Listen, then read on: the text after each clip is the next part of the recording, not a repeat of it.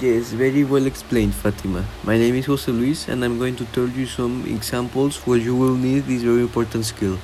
So, imagine that you are in a party and someone brought rocks. That person is a very close friend of yours, and he offers you some.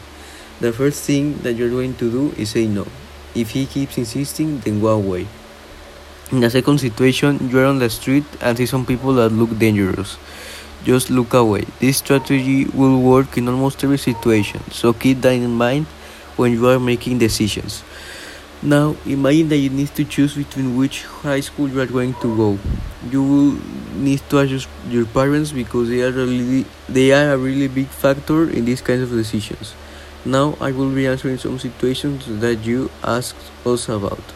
Aguil Monterrey asked us about how about what to do if someone brought rocks brought alcohol to a reunion. The first thing that you need to do in that situation is to tell a trusted adult. Then tell that friend that he or she shouldn't be taking alcohol. If that friend doesn't want to throw it away, then just leave the reunion. Another situation was from a boy in Mexico. He told us that a friend of his was trying to smoke and he was and he was always offering to his friends. So every kid that was friends with that boy started smoking. The peer pressure in that situation is very big because all of his friends are smoking. The thing that you need to do here is to leave that friend group. Now I'm going to tell you some type of decisions that exist. Program decisions are made in predictable circumstances and people have clear parameters and criteria. Problems are well structured and, alter- and alternatives are well defined.